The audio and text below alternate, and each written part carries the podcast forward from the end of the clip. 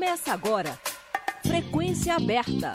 A UFG, Goiás, o Brasil e o mundo, na sua sintonia universitária.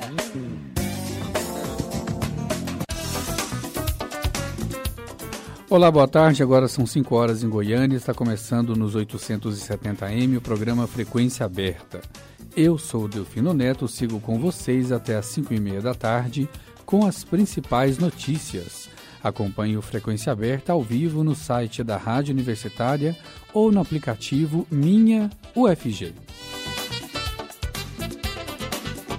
O professor e cientista político Pedro Célio Alves Borges está lançando um livro contextualizado com o período político atual e o cenário goianiense. O livro Textos de Pouca Valia, gerados em momentos inférteis, está quentinho na forma e traz, como sempre, o tom ácido e humorístico do autor. O professor e cientista político está conosco por telefone para conversar com o público ouvinte da Rádio Universitária. Olá, professor, muito obrigado por nos atender. Olá, Delfino, olá a todos os ouvintes da Rádio Universitária. É um prazer enorme falar com vocês. Professor Pedro Célio, já no prefácio, o jornalista Kleber Ferreira mostra que o livro traz um relato da peregrinação do pensamento e das incoerências em pelo menos 80 anos de trajetória, desde a formação da Vila Operária em 1940 até julho de 2021, que o autor chama de Malfadado 2021. Mas antes disso,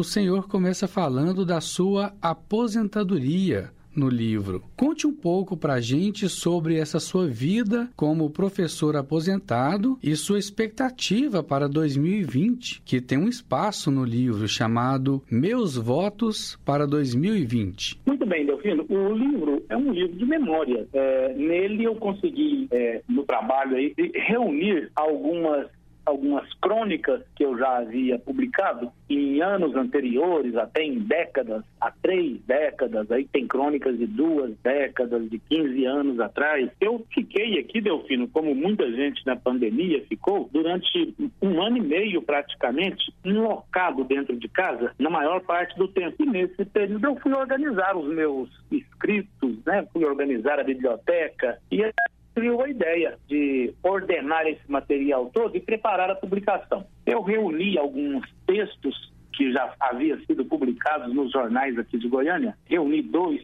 três textos, fundi eles num só, coloquei eles numa perspectiva de atualidade para o leitor dos nossos dias, né? E achei válida a publicação, Delfim. Tem, eu confesso até que fiquei relutante, com muita timidez, para eu escrever sobre a minha própria vida, minha, minha própria experiência, que não tem nada de especial ou de excepcional, mas em conversas com amigos, discutindo essas ideias, eles disseram: olha, nós todos, a nossa geração, sobreviveu a duas, duas crises muito fortes. Uma delas foi a ditadura militar de 64, nós somos sobreviventes. E a outra é agora, esse período aí de dois anos de pandemia da Covid-19, que levou a vida de muitas pessoas próximas de nós e nos deixou em situação muito difícil também. Então, sobrevivendo a isso, lá durante as quarentenas, a gente resolveu publicar esse material. Como eu é, nasci e cresci nesse local que você mencionou aí, a Vila Operária, ali na beirada de Campinas, do lado que Campinas fica virado para Goiânia, eu, eu, eu então procurei para contextualizar as minhas experiências pessoais na Vila Operária um pouco da história desse setor. Por isso que às vezes a gente tem situações aí lá de trás, lá até mesmo antes de eu ter nascido, né? Quando a Vila Operária era uma invasão aqui na formação de Goiânia. E eu trago até também reflexões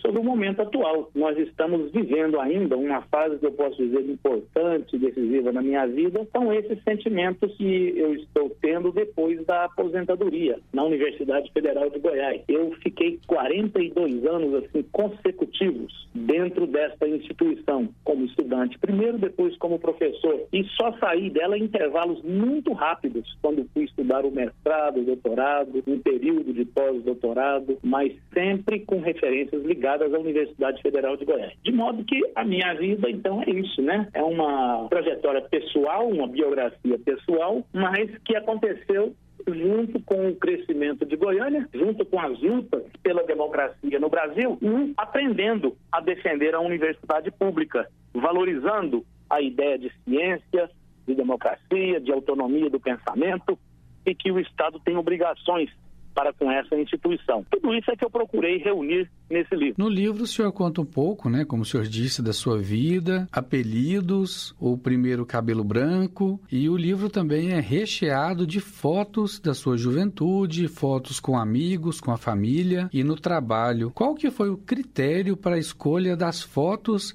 que ilustram o livro? É, são relatos é, é, pessoal, né? A gente tem que dizer assim que são vivências. Eu falo de fatos e de situações que muitas pessoas da minha época, um pouco mais jovens que eu, outras um pouco mais idosas, também viveram e certamente tiveram sensações particulares a respeito delas. Eu tenho a impressão que essas pessoas poderão contar as mesmas histórias de maneira diferente, de maneira diferente, né? Da, da que eu contei. Bom, mas como se trata também da, da, da do meu próprio crescimento né, da minha própria trajetória pessoal, eu relato aquelas pessoas que para mim foram importantes, que influenciaram o, a formação de meus valores, a minha maneira de enxergar o mundo, de conviver com as pessoas. Então, é, esse talvez tenha sido o critério, né? Algumas fotos registram momentos destas situações. Então, são momentos em que eu estou lidando com o trabalho na educação, são momentos em que eu estou na militância política, são momentos de refúgio pessoal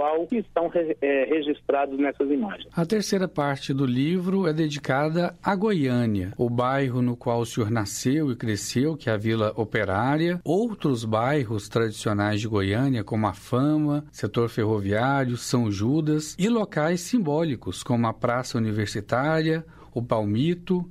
Por que a escolha destes locais? São os locais onde eu tive experiências fortes aqui dentro de Goiânia. Eu confesso que tive também muitas em outros locais, né, em outros bairros de Goiânia. Mas nesses aí trazem curiosidades que dizem respeito tanto a entender o, a, o modo como eu quero explicar o meu temperamento pessoal, como também explicam curiosidades, né, coisas triviais, mas também que são marcantes na, na, aqui na vida urbana de Goiânia. Um exemplo disso, por, por exemplo, ó, se você mencionou o Palmito. Eu não sei se você já sabe, mas nos mapas atuais de Goiânia e nos mapas e, e, e, na codificação do correio, o nome do palmito já não existe mais. Palmito é algo que sumiu da linguagem oficial aqui em Goiânia. Acho que a rapaziada mais jovem, a meninada de hoje, se falar para eles irem ao palmito, eles não vão saber o que, que é isso, vão ficar perdidos. Né? De outra maneira, a Vila Operária. É, a, eu tive a maior parte da, da, das minhas experiências de infância e juventude na Vila Operária, e a Vila Operária se tornou depois, né? eu não sei nem por que cargas d'água, ela se tornou um eixo de observação e referência para um, uma espécie de, de, de criação política e intelectual na cidade de Goiânia. Isso, inclusive, virou música. Talvez uma das músicas dos compositores locais mais conhecidas entre as que falam de, de espaços urbanos de Goiânia seja aquela do bar Liberdade, que existiu na Vila Operária nos anos 60. E ah. fala da Praça Universitária, que eu presenciei pessoalmente a inaugura inauguração da Praça Universitária. A quarta parte do livro mostra a sua vida acadêmica, né? não poderia deixar de ser.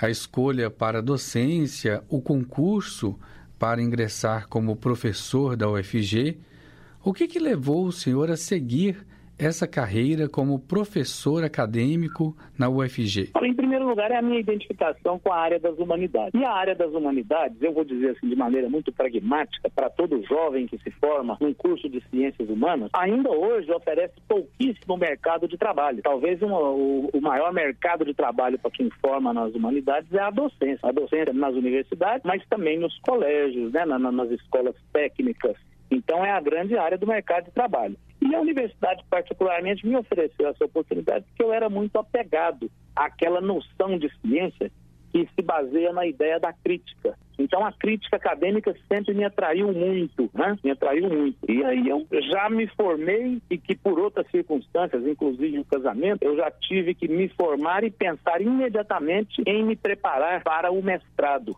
E em Goiânia não existia mestrado, não existia. A gente ia estudar o mestrado, tinha que ser em Belo Horizonte ou em São Paulo. A, aqui em Brasília ainda não era uma opção assim muito viável, muito divulgada para nós, né? Então fomos, eh, eu, eu com a minha esposa, fomos fazer o mestrado em São Paulo. Para você ter uma ideia, ela iniciou o mestrado um ano antes de eu me matricular lá, na PUC de São Paulo, e ela e outras colegas aqui da Universidade Federal, elas iam toda semana para São Paulo. Era 14, 15 horas de ida na quinta-feira à noite e 14, 15 horas de volta no sábado após o meio-dia para chegar aqui e dar aula na segunda-feira de manhã ainda. Isso durante um ano elas fizeram, até que a gente conseguiu fazer a mudança para morar em São Paulo um ano e oito meses, onde nós concluímos os créditos, depois voltamos para escrever a dissertação aqui. É, vamos falar de dois temas que o senhor já falou, né, já fez referência, que estão no seu livro, que marcaram a geração. Primeiro, a ditadura militar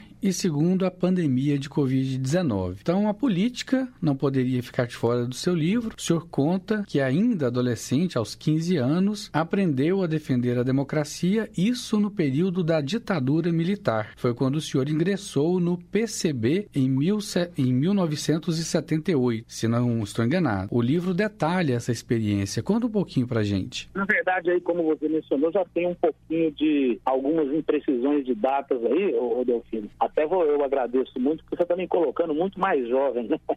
Isso é muito bom, porque é, é em 78 eu já dizia estar tá lá com meus 20 e tantos e lá vai pancada né? acho que 22 para 23 anos de idade. E nessa época eu já estava né? no, dentro do Partido Comunista. E não era nem o PCdoB, como você disse, era o Partido Comunista Brasileiro, o PCB. Mas a, a, a formação na esquerda em geral era uma formação que a gente via né? como uma fonte de valores é, ligados a, a, aos sentimentos de, de generosidade, de solidariedade, de luta por justiça social, né?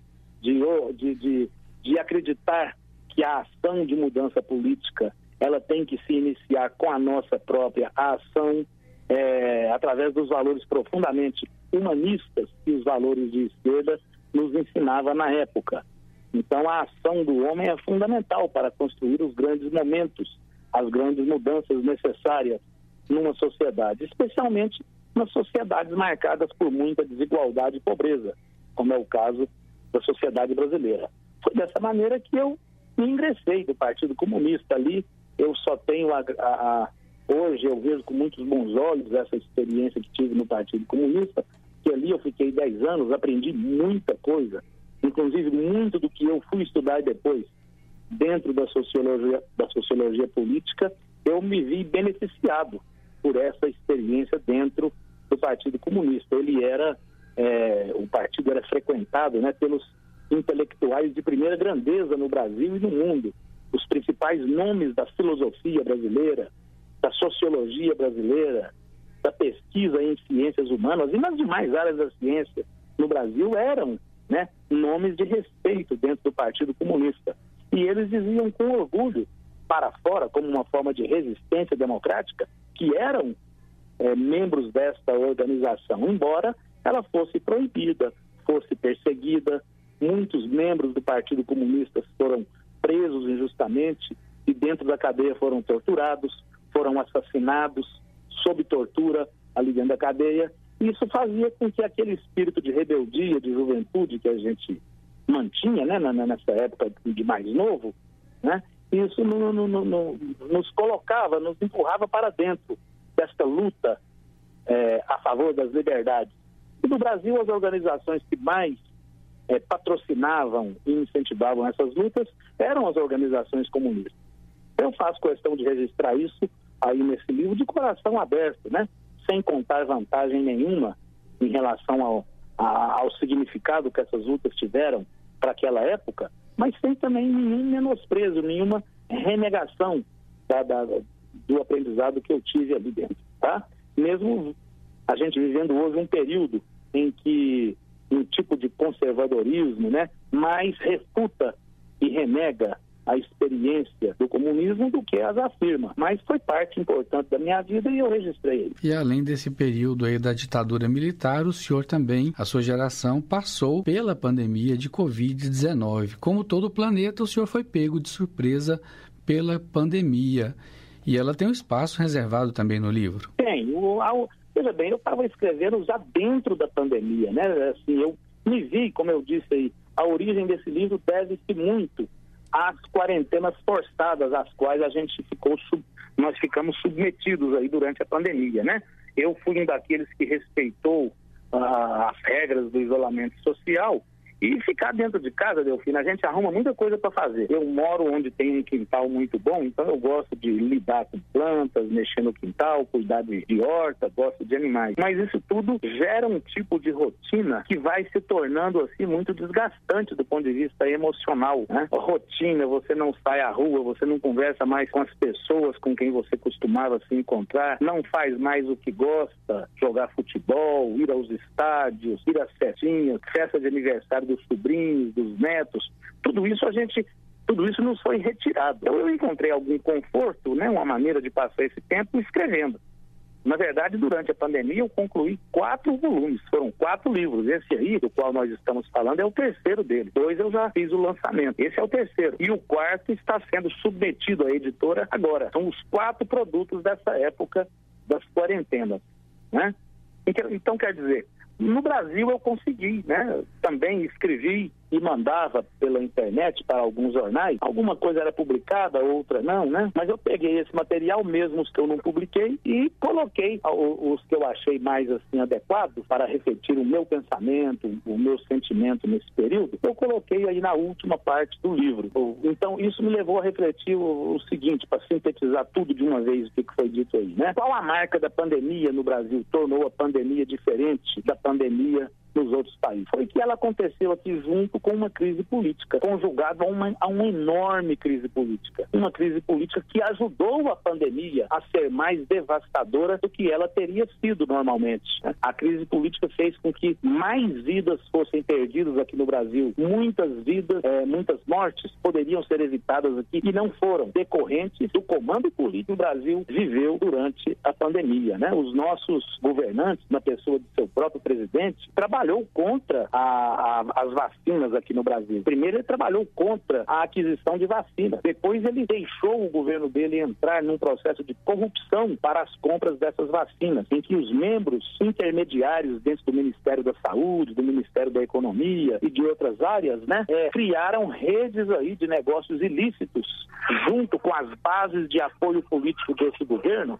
Né, criaram redes de de favorecimento e de obtenção de, de dinheiro aí, dinheiro mesmo, né? É, a partir das necessidades do país, das desgraças que o país vivia e dos, e dos lutos de muitas famílias. Então era gente se enriquecendo com o luto dessas famílias, com as mortes. Essa foi a marca da pandemia aqui no Brasil. Quer dizer, uma crise sanitária profunda né, desconhecida e uma crise política completamente desnecessária, né, completamente desnecessária. E isso nos deixou aí no meio dessa pandemia que parece, felizmente, né, as campanhas de, de vacinação foram vitoriosas, as necessidades de esclarecimento e de defesa da ciência falaram mais forte do que o negacionismo do governo federal e estamos saindo dessa época. Eu acho que ainda tem é, rastros da pandemia aí em algumas regiões do país, em algumas cidades, mas é, a, a, a maior parte da população já passou passou da quarta vacinação, naquelas em que a idade levava a isso, né? E as campanhas de vacinação das crianças já estão em andamento. E eu digo isso mesmo registrando que, infelizmente, o presidente da República ainda fez campanha, ainda liderou um movimento de opinião para as crianças brasileiras não se vacinarem da Covid-19, né? Então, isso tudo tem que ser julgado, não apenas pela política que vai acontecer nas eleições agora,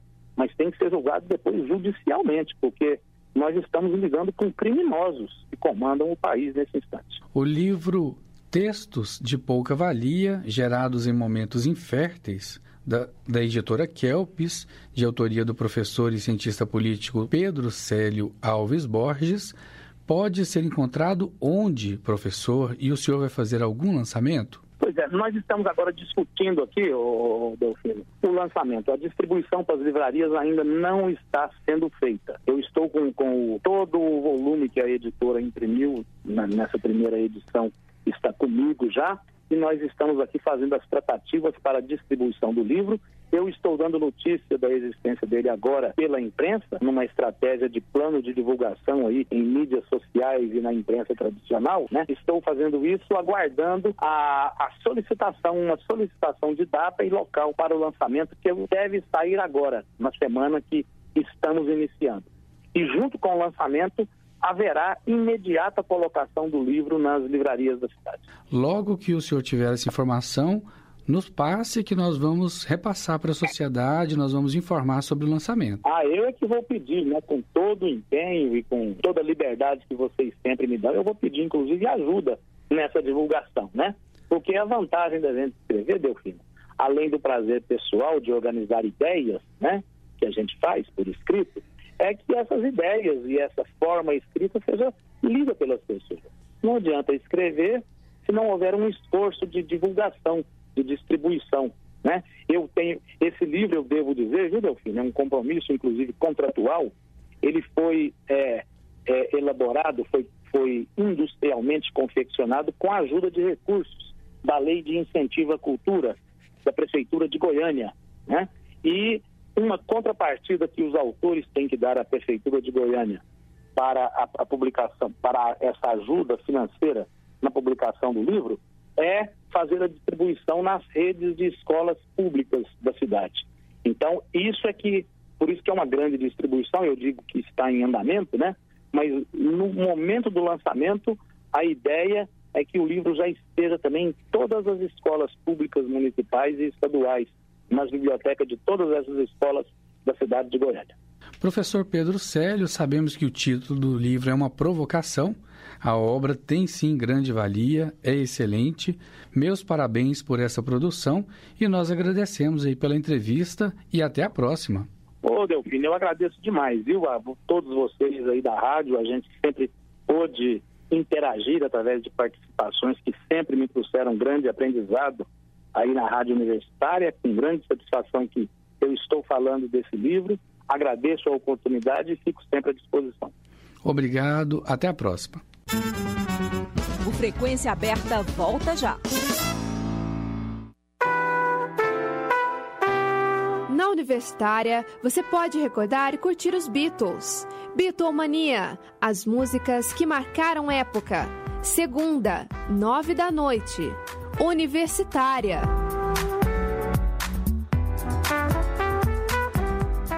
Estamos apresentando Frequência Aberta.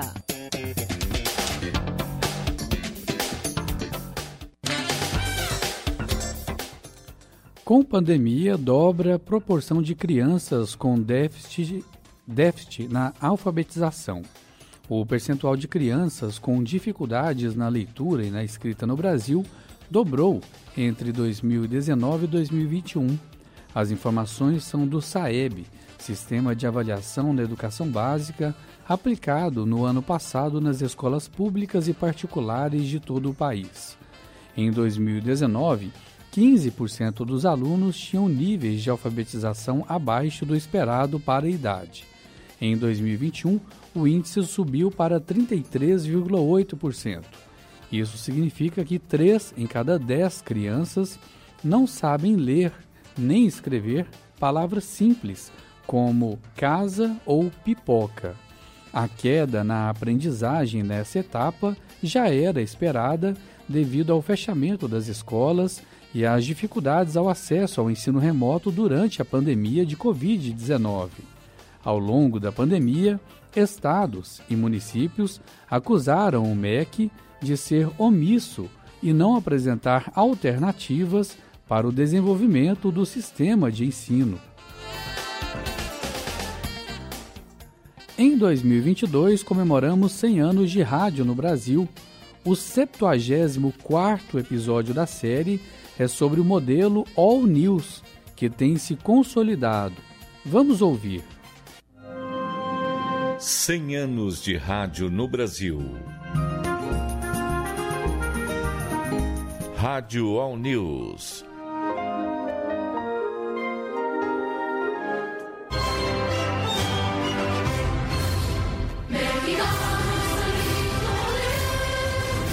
Formato de programação radiofônica, conhecida como All News, foi criado em 1961 pela emissora XATRA, de Tijuana, no México. Juliana Gobi, doutora em jornalismo pela Universidade Federal de Santa Catarina. All News, como próprio nome vai indicar ali na tradução ao pé da letra, é só notícia, todo notícia. É um modelo de programação essencialmente noticioso, que quebra uma lógica de uma grade de programação organizado em programas para organizar esses conteúdos em fluxo. Na segunda metade da década de 1960, o modelo adquiriu relevância no mercado norte-americano. Na Europa, foi adotado algumas décadas depois, a partir da criação da France Info em 1987 e da Catalunha Information em 1992. Uma equipe de repórteres, redatores e editores cobrindo toda a cidade. Correspondentes nas principais capitais do país e do mundo. Contato permanente com as cinco maiores agências internacionais de notícias. O modelo All News ele chega ao Brasil pela Rádio Jornal do Brasil AM no início dos anos 80 inspirado nesse modelo que já existia nos Estados Unidos. O então superintendente da emissora, o Carlos Lemos, conta que foi aos Estados Unidos, conheceu esse modelo e voltou para o Brasil entusiasmado com a possibilidade de colocar aqui uma emissora pioneira nesse sentido de ter a informação sendo veiculada durante todo o dia. O fato no ato, Rádio Jornal do. Rádio Jornal do Brasil, na sua proposta não era uma proposta de transmitir notícias 24 horas, mas de se tornar uma emissora essencialmente jornalística, essencialmente informativa. Tanto que ela vai investir em equipes de repórteres para fazer reportagens, ela vai investir em transmissão direto da rua, entradas ao vivo.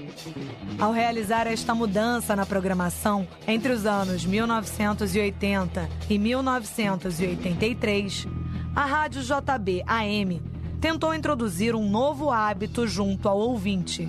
E as notícias eram irradiadas durante a maior parte do dia. O Jornal do Brasil informa com Orlando de Souza. Em 1986, a JB concentrou o conteúdo noticioso nos horários nobres, fazendo uma espécie de all news amenizado, mas sem definir com clareza seu público e a sua proposta a fórmula não funcionou, o que fez com que a emissora voltasse à sua antiga combinação de música e informação. JB FM. Música. Música. Informação. JB FM. Criada em 1991, já pensando em uma rede que alcançasse as capitais do Rio e de São Paulo, a CBN a rádio que toca notícia foi a primeira iniciativa de sucesso de uma emissora com programação essencialmente jornalística. Juliana Gobi. Ela é criada nesse contexto ainda pré-internet, ocupando um espaço de transmitir informação ao longo de todo o dia, que era um espaço que estava vazio. Mais do que notícia, a CBN vai tocar informação jornalística. Então, ela vai trazer essa informação de uma maneira diversa, a partir de diferentes formatos. Ela tem entrevista, a CBN tem programas que se aproximam ali de talk shows, a CBN tem espaços para comentaristas, para falas opinativas, a CBN tem transmissão de jornada esportiva. Então você tem uma adaptação do modelo a partir da diversificação dos formatos, adaptando essa rigidez de notícias sucessivas ao gosto, ao hábito do ouvinte brasileiro, que é um hábito muito ligado a esse rádio de conversa, a esse rádio que é amigo, a esse rádio que tem grandes figuras no microfone. Com uma proposta diferente da CBN, que começou no AM e só depois passou a ter transmissão simultânea em FM, a Band News é criada em 2005, direto na frequência modulada. A Band News ela é criada em FM já buscando se aproximar desse ouvinte mais jovem, desse público mais jovem, inclusive feminino, e ela vai fazer isso a partir aí de uma estratégia de escolha dos seus colunistas e dos temas que esses colunistas vão trazer, e é exatamente por essa inserção aí dos colunistas que ela vai se distanciar daquele modelo rígido de notícias sucessivas em fluxo, embora ela aqui no Brasil é aquela que mais se aproxima desse modelo. A importação de formatos e gêneros faz parte da história do rádio brasileiro. Mas experiências como as da Rádio Jornal do Brasil, da CBN e da Band News mostram que o modelo precisa ser adaptado à tradição do radiojornalismo brasileiro.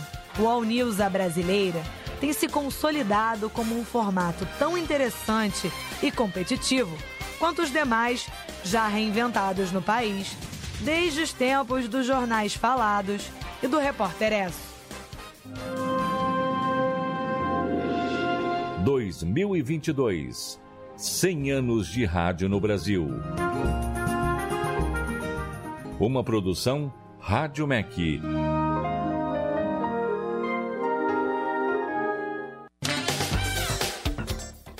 Lembrando que em 2022 a Rádio Universitária completa 60 anos, difundindo música de qualidade e jornalismo independente. A todos uma boa tarde, obrigado pela audiência e até a próxima.